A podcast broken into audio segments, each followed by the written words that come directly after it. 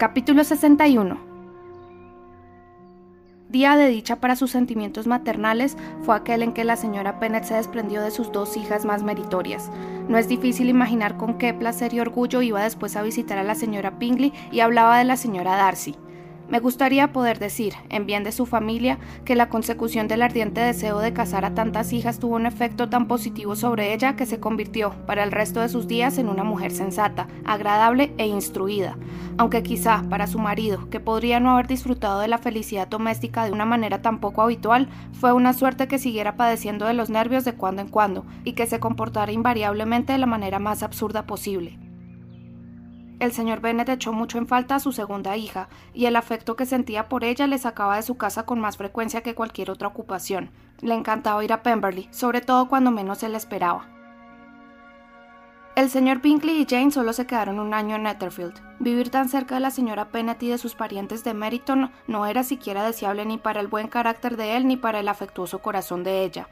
El gran deseo de sus hermanas quedó por fin satisfecho, y Bingley compró una propiedad en un condado lindante con Devonshire, de manera que para Jane y Elizabeth y a todos sus restantes motivos de felicidad se añadió el de vivir a menos de 50 kilómetros de distancia. Kitty, ventajosamente para ella, pasaba la mayor parte del tiempo con sus hermanas mayores. En un ambiente mucho más favorable del que en general había conocido hasta entonces, sus progresos fueron grandes. No tenía un carácter tan ingobernable como el de Lidia, y libre del mal ejemplo de su hermana menor, llegó a hacerse, adecuadamente atendida y dirigida, menos irritable, menos ignorante y menos insípida se la mantuvo cuidadosamente apartada de los inconvenientes del trato con Lidia, y aunque la señora Wickham la invitaba frecuentemente a pasar temporadas con ella, prometiéndole bailes y jóvenes apuestos, su padre nunca dio el consentimiento para tales visitas.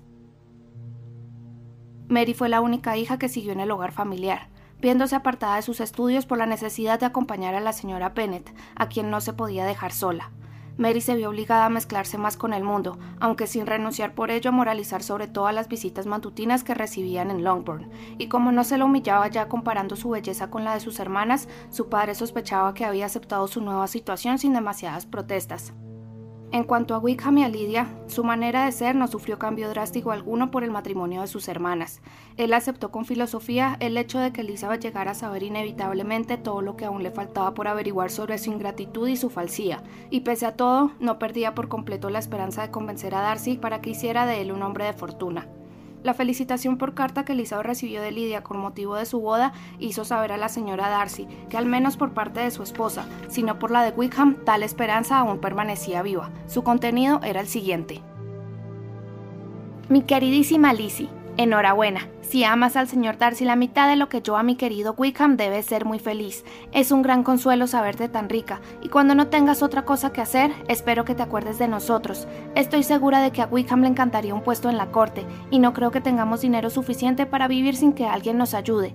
Cualquier puesto serviría, con unas 300 o 400 libras al año. De todos modos, no hables de ello con el señor Darcy si no lo consideras conveniente. Tuya, etcétera. Dado que Elizabeth no lo consideraba en absoluto conveniente, se esforzó en su respuesta para poner fin a todo ruego y expectativa en aquella dirección, lo que no fue obstáculo para que enviase a su hermana, con frecuencia, la ayuda que estaba a su alcance gracias al ahorro en sus gastos personales. Siempre le había parecido evidente que unos ingresos como los de Lydia y Wickham, frente a los gastos en que inevitablemente incurrirían dos personas tan dispendiosas en sus gustos y tan despreocupadas del futuro, tenían que ser completamente insuficientes para mantenerlos, y cada vez que cambiaban de domicilio, Jane o ella tenían la seguridad de que solicitaría su ayuda, en mayor o menor grado para pagar las facturas pendientes.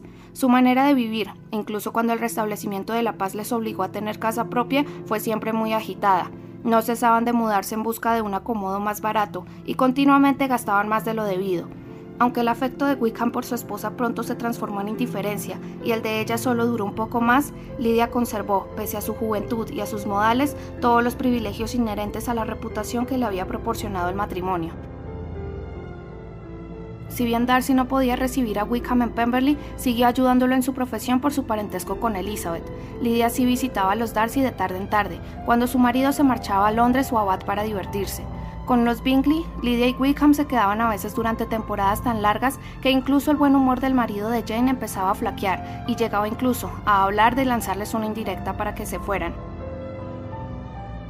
La señorita Pingley se sintió terriblemente humillada por el matrimonio de Darcy, pero puesto que quería volver a Pemberley como invitada, optó por prescindir de su resentimiento, mostrándose más cariñosa que nunca con Georgiana, casi tan considerada con Darcy como anteriormente, y pagando a Elizabeth todos sus atrasos de cortesía.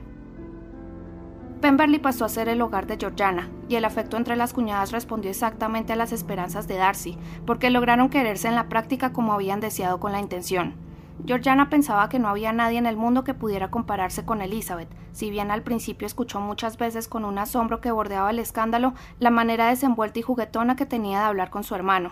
Con el tiempo llegó a ver a Darcy, al que siempre había mirado con un respeto que casi superaba el afecto, como posible objeto de bromas cariñosas. Gracias a las enseñanzas de Elizabeth, empezó a entender que una esposa puede tomarse con su marido ciertas libertades que un hermano no siempre permite a una hermana 10 años menor.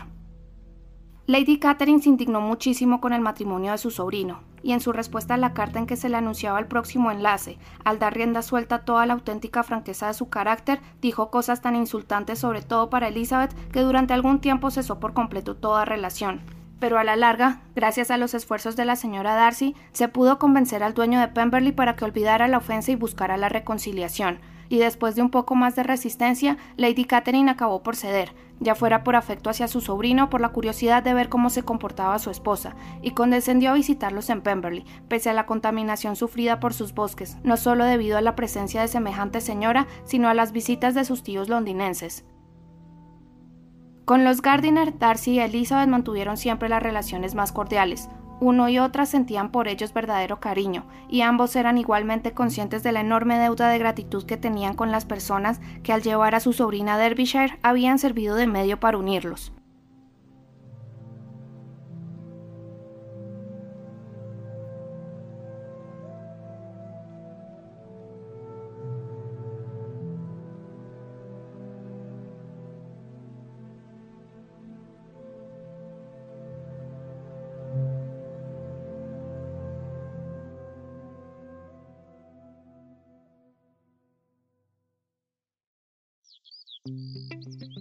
Este audiolibro ha sido editado y grabado por Audiolibros en Español Latino.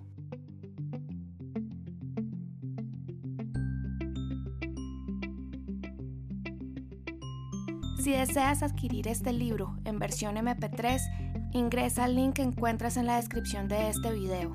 Así puedes ayudar a que este canal pueda seguir creciendo.